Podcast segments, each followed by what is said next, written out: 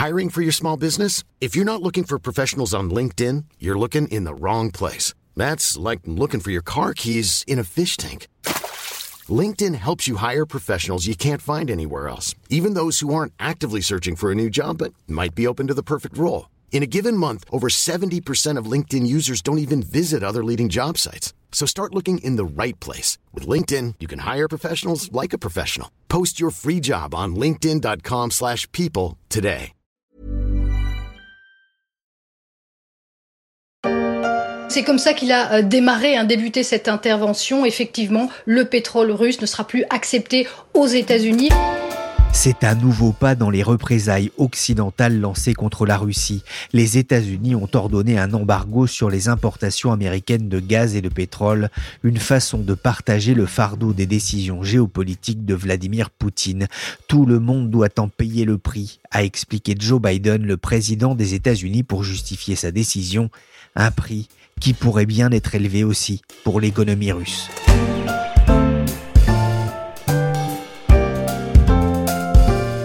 Je suis Pierrick Fay, vous écoutez La Story, le podcast d'actualité des échos. Aujourd'hui, on va essayer de comprendre pourquoi l'économie russe est au bord de la faillite.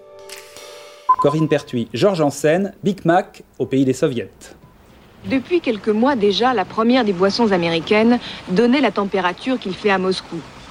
Maintenant, place Pouchkine, entre l'avenue Marx et l'avenue Kalinine, le roi du hamburger s'est installé dans un restaurant de plus de 2000 mètres carrés. Il ne sera ouvert que demain. Mais déjà, les moscovites, peut-être par habitude, font la queue. 1990, ouverture du premier McDonald's en Russie à Moscou, un événement présenté avec un certain humour dans le journal télévisé d'Hervé Claude, une archive de l'INA, symbole de l'ouverture à l'ouest, un an après la chute du mur de Berlin. Bah oui, mais le restaurant est fermé maintenant, les feux sont éteints, je peux pas te servir, moi. 2022, Quelques jours après l'arrivée des troupes russes en Ukraine, McDonald's décide de fermer temporairement ses 850 restaurants en Russie, où il compte 62 000 employés que la chaîne américaine continuera à payer. La Russie n'est plus seulement un paria financier. Les fermetures de magasins appartenant à des enseignes occidentales se multiplient. McDo, Starbucks, Ikea, la liste s'allonge un peu plus chaque jour, comme si une partie des commerces du pays se retrouvait confinée en raison d'un étrange virus qui n'ose pas dire son nom. Surtout que Visa, American Express et Mastercard ont aussi supprimé leurs services en Russie. Au total, plus de 290 grandes entreprises ayant une présence importante en Russie ont annoncé leur retrait, selon un inventaire tenu à jour par une équipe de l'université de Yale. Mais comment les Russes vivent-ils ces privations, ces fermetures? Comment vivent-ils cette mise à l'écart du pays? Pour le savoir, j'ai appelé Benjamin Kennel. C'est le correspondant des échos à Moscou il est toujours sur place, mais dans le cadre de cet épisode de la story, il y a des mots qu'on ne peut pas prononcer pour des questions de sécurité. Bonjour Benjamin. Bonjour. Alors d'abord, en ce 10 mars, qu'est-ce qui a changé à Moscou? Alors étonnamment, pas grand-chose. La vie suit son cours euh, à Moscou, dans les rues, dans les magasins, dans les restaurants, c'est un peu la vie habituelle. Mais dans les têtes, quand même, beaucoup de choses ont changé. Beaucoup de monde se pose des questions sur euh, ce qui s'est passé, sur ce qui va se passer. Et les événements de ces dernières semaines ont quand même été un choc pour beaucoup de monde. C'est une ambiance habituelle, la vie euh, suit son cours, il y a autant de, monde dans les rues, il y a autant de monde dans les magasins, les gens ne montrent pas de signes de préoccupation particulière par rapport à une période normale, il fait toujours aussi froid, les gens continuent de faire du ski, d'aller à l'école, d'aller au travail, de prendre le métro la vie continue euh, comme d'habitude. c'est une vie euh, normale, vous le disiez. On a pu voir quand même euh, ici en, France des images de files d'attente devant les banques. C'est toujours une réalité? C'était surtout la semaine dernière, hein, parce que maintenant c'est devenu quasiment impossible de retirer des euros ou des dollars, des devises étrangères qui sont considérées comme plus sûres que le rouble. La semaine dernière, il y a eu vraiment une, une course pour ceux qui ont la possibilité de retirer des devises étrangères, une course vers les banques, vers les guichets, vers les banques automates pour retirer de l'argent. Maintenant, ça s'est un petit peu tassé. On voit beaucoup moins de queues devant les banques. Il y a eu la décision de Visa, de Mastercard, d'American Express de cesser leur activité en Russie. Est-ce que c'est devenu euh, plus difficile de, payer euh, pour vous ou pour les Russes?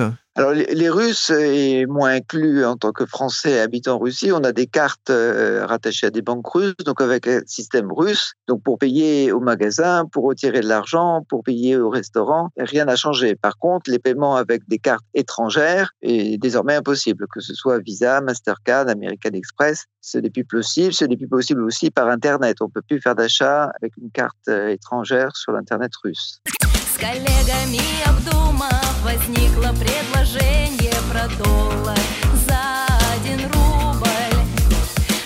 Machani, une jeune chanteuse de Novosibirsk en Russie et sa chanson baptisée Rouble Dollar en 2016, une chanson d'amour pour la monnaie russe, le rouble. Dans la vidéo, on peut la voir proposer d'ailleurs aux Américains de reprendre le dollar ou d'en faire du papier toilette.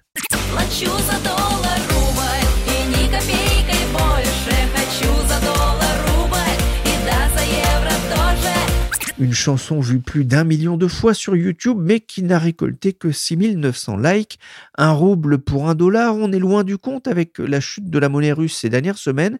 Est-ce que vous constatez, Benjamin, une valse des étiquettes dans les magasins? Alors, il y a une forte augmentation. L'inflation était déjà forte ces dernières semaines, avant la crise en Ukraine, mais là, depuis quelques jours, on voit quand même une forte augmentation pour tous les produits importés, parce que euh, c'est l'effet de la baisse du rouble donc euh, les produits euh, importés sont fatalement plus chers, donc ça se reporte sur les prix sur les étiquettes dans les magasins. Il y a aussi beaucoup d'achats de prévision. Les gens euh, achètent des produits en prévision de déficit, comme ils disent, de carence de produits euh, plus tard. Donc, euh, la loi de l'offre et la demande fait que les magasins ont aussi tendance, à cause de ça, à augmenter les prix. Donc, oui, ça augmente beaucoup pour les produits qui viennent de, de l'étranger, essentiellement. C'est le cas, par exemple, pour les médicaments dans les pharmacies. C'est le cas pour les, tout ce qui est nourriture pour enfants importés, les petits pots, les pampers également. C'est le cas également pour les produits électroniques peut avoir des hauts de 30 à 40 sur certains produits. On a pu voir euh, justement sur Twitter des photos prises hein, par des, journalistes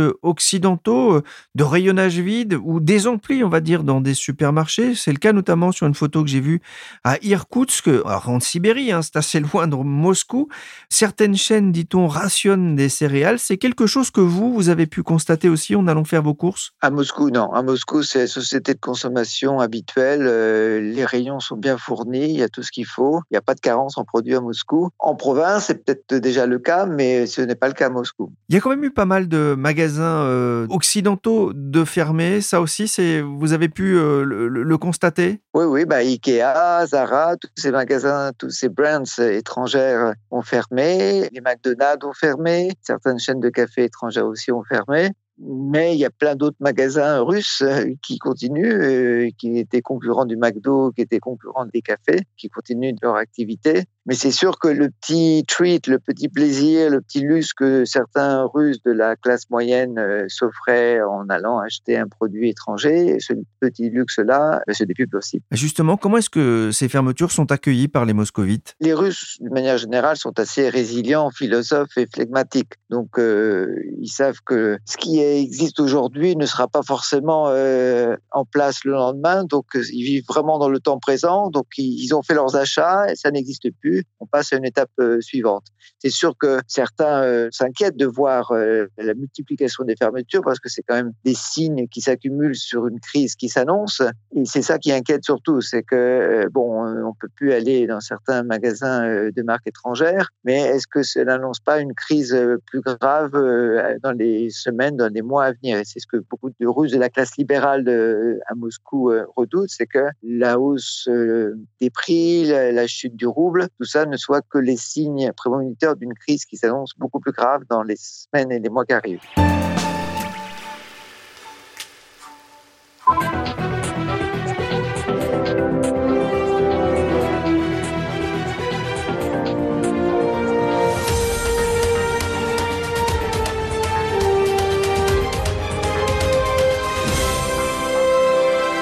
Benjamin, est-ce qu'il y a aussi dans, les médias un changement de ton dans le traitement de cette actualité internationale? Le narratif russe reste le même, mais il sait s'adapter. Et par exemple, pour justifier l'intervention russe en Ukraine, il y a des nouveaux éléments qui sont apparus ces derniers jours dans la bouche des autorités et donc dans les reportages et les sujets des médias publics. C'est les informations sur lesquelles les Ukrainiens préparaient depuis plusieurs semaines, des nouvelles armes avec l'aide financière des Américains, des armes contre la Russie, des armes bactériologiques, pour créer l'impression d'une nouvelle menace contre la Russie, donc pour mieux pouvoir justifier l'intervention en Ukraine. Sur les sanctions, pour le moment, le message est oui, il y a des sanctions, c'est la nouvelle preuve que les Occidentaux ne nous aiment pas, que nous sommes un ennemi de l'Ouest, mais la Russie, euh, depuis 2014, a su montrer sa résilience, l'économie a su euh, s'adapter, a échangé euh, des produits russes pour remplacer les produits occidentaux. Donc cette nouvelle salve de sanctions ne fera pas mal à l'économie russe. Ça, c'est le discours officiel et pour le moment, il ne change pas. Il y a eu beaucoup de départs de la population euh, occidentale, hein, euh, des occidentaux, des expatriés notamment, hein, qui ont choisi de, quitter Moscou et plus globalement la Russie. Il est devenu aujourd'hui euh, assez difficile, très difficile de, quitter la Russie? Oui, non, évidemment, il y a un blocus aérien sur la Russie, à la fois parce que les compagnies occidentales ne voyagent plus ici, aussi parce que l'Aéroflot et les autres compagnies russes, de peur de se voir saisir leurs avions à l'étranger, ont considérablement réduit la voilure à l'étranger. Mais cela reste possible. Il y a certaines euh, compagnies aériennes qui continuent d'assurer des liaisons, notamment Yerevan ou euh, Turkish Airlines via Istanbul ou euh, Air Serbia. Donc, il y a toujours des vols, des vols indirects, évidemment, pour aller en Occident. Il y a également la voie terrestre qui est toujours possible. Il y a toujours la voie ferroviaire qui est toujours possible. Donc, les frontières ne sont pas fermées. Il est toujours possible de sortir de Russie. Mais c'est évidemment plus difficile. Il faut s'y prendre à l'avance parce qu'on peut plus faire des vols du jour au lendemain. Évidemment, les tarifs euh, ont largement augmenté. Sur le quai de la gare d'Helsinki en Finlande, des Russes. La plupart vivent et travaillent à l'étranger. Dans leur bagage, un visa et un vaccin reconnus par l'Union européenne. Un aller simple, loin d'un pays isolé. On vient d'entendre un court extrait du journal de France 2, l'arrivée en Finlande de ressortissants russes qui fuient le pays.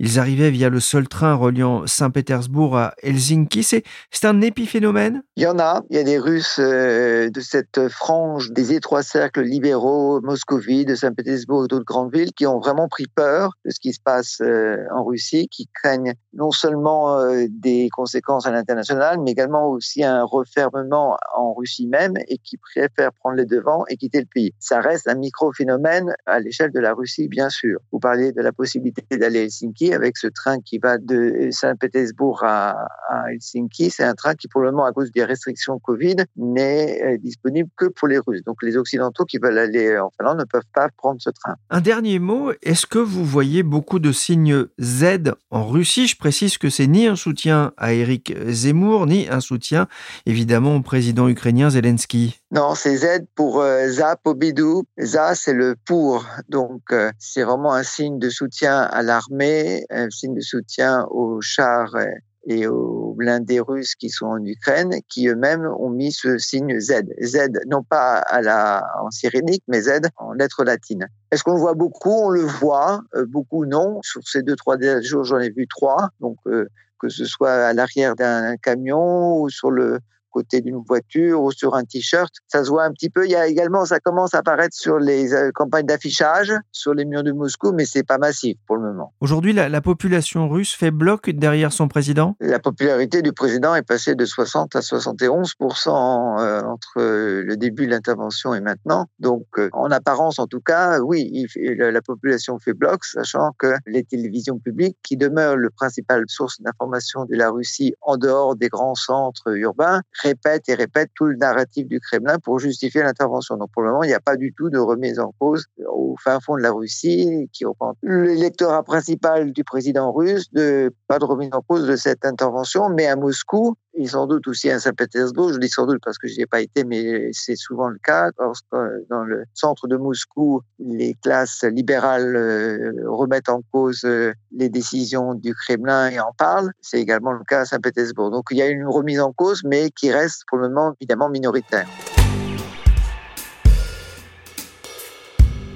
L'annonce de l'embargo pétrolier américain porte aussi un coup rude à l'économie russe, une économie placée au banc des nations, à l'image de la Banque centrale russe, écartée de la Banque des règlements internationaux.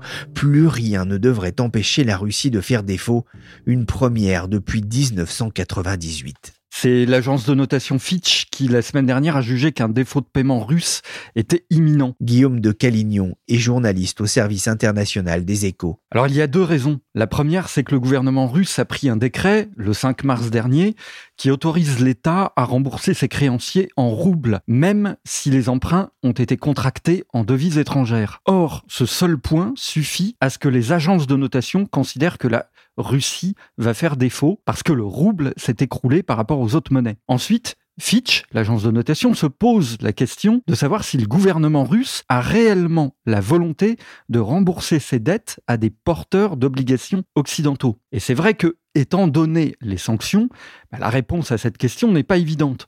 Donc, la Russie va probablement faire défaut sur sa dette. Bon, mais il n'est pas certain que ce soit très grave pour elle, parce que sa dette est faible, à peine 17% de son PIB. Et avec les prix du gaz et du pétrole aujourd'hui, elle n'a pas besoin à court terme de capitaux étrangers pour assurer son niveau de vie. Le problème est donc ailleurs pour la Russie. Les trois grandes agences de notation hein, qui ont classé la dette russe en catégorie C, dernière étape avant le D qui signifie défaut, ça ne devrait pas être long. Mercredi 16 mars, la Russie doit verser 117 millions de dollars de coupons sur des obligations en dollars. Les investisseurs internationaux ont peu d'espoir de recevoir leur dû, mais ils courent surtout le risque de tout perdre à long terme, même s'il y a un délai de grâce de 30 jours avant de déclarer officiellement le défaut. Le ministère russe des Finances parle, lui, d'un défaut de paiement artificiel orchestré par l'Occident. Il a indiqué quand même lundi matin avoir demandé aux banques d'effectuer les versements en devise dans les délais. Un défaut de paiement risque d'exclure le pays des marchés financiers mondiaux durant de longues années. Mais Moscou voit déjà arriver un autre souci financier à l'horizon. Les États-Unis veulent exclure le pays du régime normal de réciprocité régissant euh, le commerce mondial. Qu'est-ce que ça implique? Alors cette décision, comme on dit dans le jargon du commerce international, d'enlever à la Russie le statut de nation la plus favorisée, en fait ça ouvre concrètement la porte à des droits de douane punitifs sur les produits russes importés. Donc les produits russes qui ne sont pas soumis aux sanctions vont coûter bien plus cher en Occident. Donc les gens en achèteront moins. Il s'agit simplement d'une décision pour assécher encore un peu plus les revenus à l'étranger des entreprises russes et tenter d'asphyxier l'économie du pays un peu plus vite. Le problème, c'est que sur les dix familles de produits que la France importe le plus de Russie, eh bien, neuf sont des matières premières, qu'elles soient énergétiques, qu'il s'agisse du bois, des métaux ou de certains produits chimiques. Or, l'énergie ne sera pas touchée par cette décision. Depuis que Poutine a annoncé sa guerre, un rouble vaut moins d'un penny américain. Un rouble. Un rouble vaut moins d'un penny américain, euh, s'est moqué Joe Biden, le président américain. La chute de la devise russe, ça c'est vraiment le, gros caillou dans la chaussure du Kremlin? Alors c'est un vrai gros problème pour l'économie russe. Le rouble a perdu euh, un peu plus que la moitié de sa valeur par rapport aux autres devises internationales, euh, comme le dollar et l'euro. Alors la première conséquence, c'est que le prix des biens importés va grimper en flèche. Or, à part les matières premières que la Russie vend, donc les hydrocarbures, les métaux, les produits agricoles, bah, la Russie importe énormément tout ce qui est bien industriel, que ce soit les voitures, l'électronique grand public, informatique, machines-outils. L'inflation va donc bondir simplement avec la dégringolade du rouble. Oui, l'inflation hein, qui commence hein, déjà à se voir dans les magasins, c'est ce que nous racontait euh, Benjamin Quenel il y a quelques minutes. La Russie est l'objet de sanctions depuis 2014. Son économie s'est réorientée pour en, atténuer euh, les effets. sacrés déjà un peu d'inflation avant même hein, les événements en Ukraine, mais la Russie est parvenue à, digérer ses précédentes sanctions. En, sera-t-il la même chose cette fois? Alors personne ne sait exactement quel sera l'effet des sanctions sur l'économie russe. Deux choses sont toutefois certaines. Un, les sanctions sont bien plus fortes que les précédentes, celles qui avaient été prises en 2014 lors de l'annexion de la Crimée. Donc elles vont faire plus mal. Deux, l'économie russe va souffrir et probablement beaucoup. La question est de savoir à quel point. Alors pour l'instant, les économistes tablent sur une baisse de l'ordre de 15% du PIB russe cette année. C'est énorme, mais ce n'est pas un effondrement complet. La force des sanctions, c'est qu'elles touchent d'abord le secteur bancaire russe qui est particulièrement fragile parce qu'il est émietté. L'accès au dollar est quasi impossible pour les banques et le rouble s'est effondré. Les Russes, eux, logiquement, se sont rués sur les guichets bancaires et 15% environ des dépôts bancaires auraient déjà été sortis en billets ce qui fragilise encore plus les banques. L'autre aspect, c'est que les exportations occidentales vers la Russie sont bannies pour pas mal de produits. Et à terme, l'effet sera fort sur l'économie russe. Son seul espoir, c'est de se tourner vers la Chine. Mais à court terme, il est difficile de substituer des technologies chinoises à des technologies occidentales. C'est un processus qui met toujours un peu de temps. Et comme plus de la moitié des réserves de change accumulées par la Banque centrale russe ont été gelées par les Occidentaux, c'est-à-dire à peu près 300 milliards de dollars, ben, il est impossible pour les Russes de se servir de ce qu'ils devaient considérer comme un trésor pour tenir la guerre. Donc bref, le niveau de vie des ménages russes va connaître une baisse très importante. Mais elle ne sera pas sans précédent, parce que le peuple russe a connu dans l'histoire des moments bien plus difficiles. Il est résistant, comme le montre le XXe siècle, et comme la balance courante russe est excédentaire, bah, le pays n'a pas besoin de capitaux étrangers pour assurer le fonctionnement de son économie à court terme. Donc il peut vivre quelques mois avec les sanctions à leur niveau actuel. La faiblesse des sanctions occidentales, c'est qu'elles ne touchent pour l'instant que très peu les hydrocarbures. Quelques pays, dont les États-Unis et la Grande-Bretagne ont annoncé un embargo, mais finalement leurs achats globalement sont négligeables. Le gros des exportations de gaz et de pétrole est acheté par les Européens.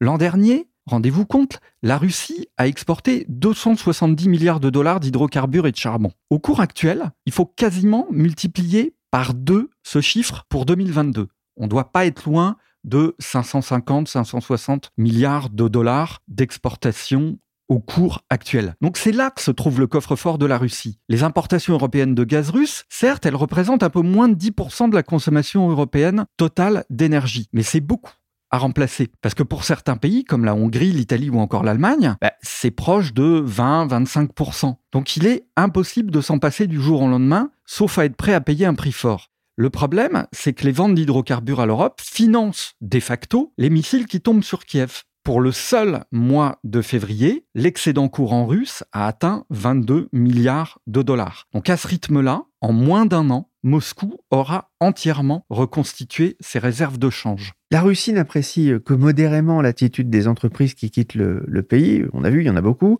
Certains à Moscou évoquent une confiscation par l'État des entreprises étrangères ayant annoncé leur retrait du pays. Ça, c'est un risque? Si nous sommes partis pour une guerre longue, alors le gouvernement russe saisira probablement les actifs qui appartiennent à des groupes occidentaux, œil pour œil, dent pour dent. Nous avons fait la même chose pour les actifs de quelques dizaines d'oligarques et avec les réserves de change de la Banque centrale russe, pourquoi est-ce que l'adversaire ne ferait-il pas pareil? Surtout que le gouvernement russe et la population ont probablement compris que les sanctions sont appelées à durer des années. En fait, tant que le gouvernement et que le pays n'aura pas prouvé dans les faits sa bonne volonté. Donc si la confrontation est là pour durer longtemps, sans espoir de retour à une meilleure fortune, le pouvoir russe n'a pas intérêt à laisser le tissu productif détenu en partie auparavant par les Occidentaux, complètement périclité. Il serait logique qu'il y ait une nationalisation, malheureusement, des actifs occidentaux détenus en Russie. Un dernier mot, euh, Guillaume. Mercredi dernier, selon un inventaire d'une équipe de l'université de Yale, plus de 290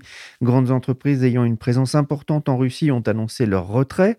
Selon son initiateur, le professeur de gestion Jeffrey Sonnenfeld, euh, le boycott de plus de 200 entreprises avait joué un rôle dans la chute de l'apartheid en Afrique du Sud. Ça peut marcher avec euh, la Russie de Poutine? Alors c'est sûr que Aujourd'hui, la Russie est mise au banc de la mondialisation occidentale. Et encore une fois, c'est quelque chose qui va faire mal. Mais surtout, ça va faire mal aux nouvelles classes moyennes urbaines qui ont émergé ces dernières décennies dans les grandes villes russes. Ne pas avoir de McDo, de basket Nike, d'iPhone dernier cri, ne pas voir de séries sur Netflix ou ne pas pouvoir poster des photos de ses vacances sur Instagram, évidemment certains s'en plaindront. Mais fondamentalement, on peut vivre, même intensément sans avoir accès à ces choses-là. Donc il est peu probable que les Russes se révoltent, en tout cas dans les, dans les villes moyennes et dans les campagnes, il est peu probable qu'ils se révoltent pour ça à court terme. Merci Guillaume de Calignon, journaliste aux échos, et merci Benjamin Kennel, correspondant du journal en Russie. La story s'est terminée pour aujourd'hui. Cette émission a été réalisée par Willy Gann, chargé de production et d'édition Michel Varnet. La story est disponible sur toutes les applications de téléchargement et de streaming de podcasts.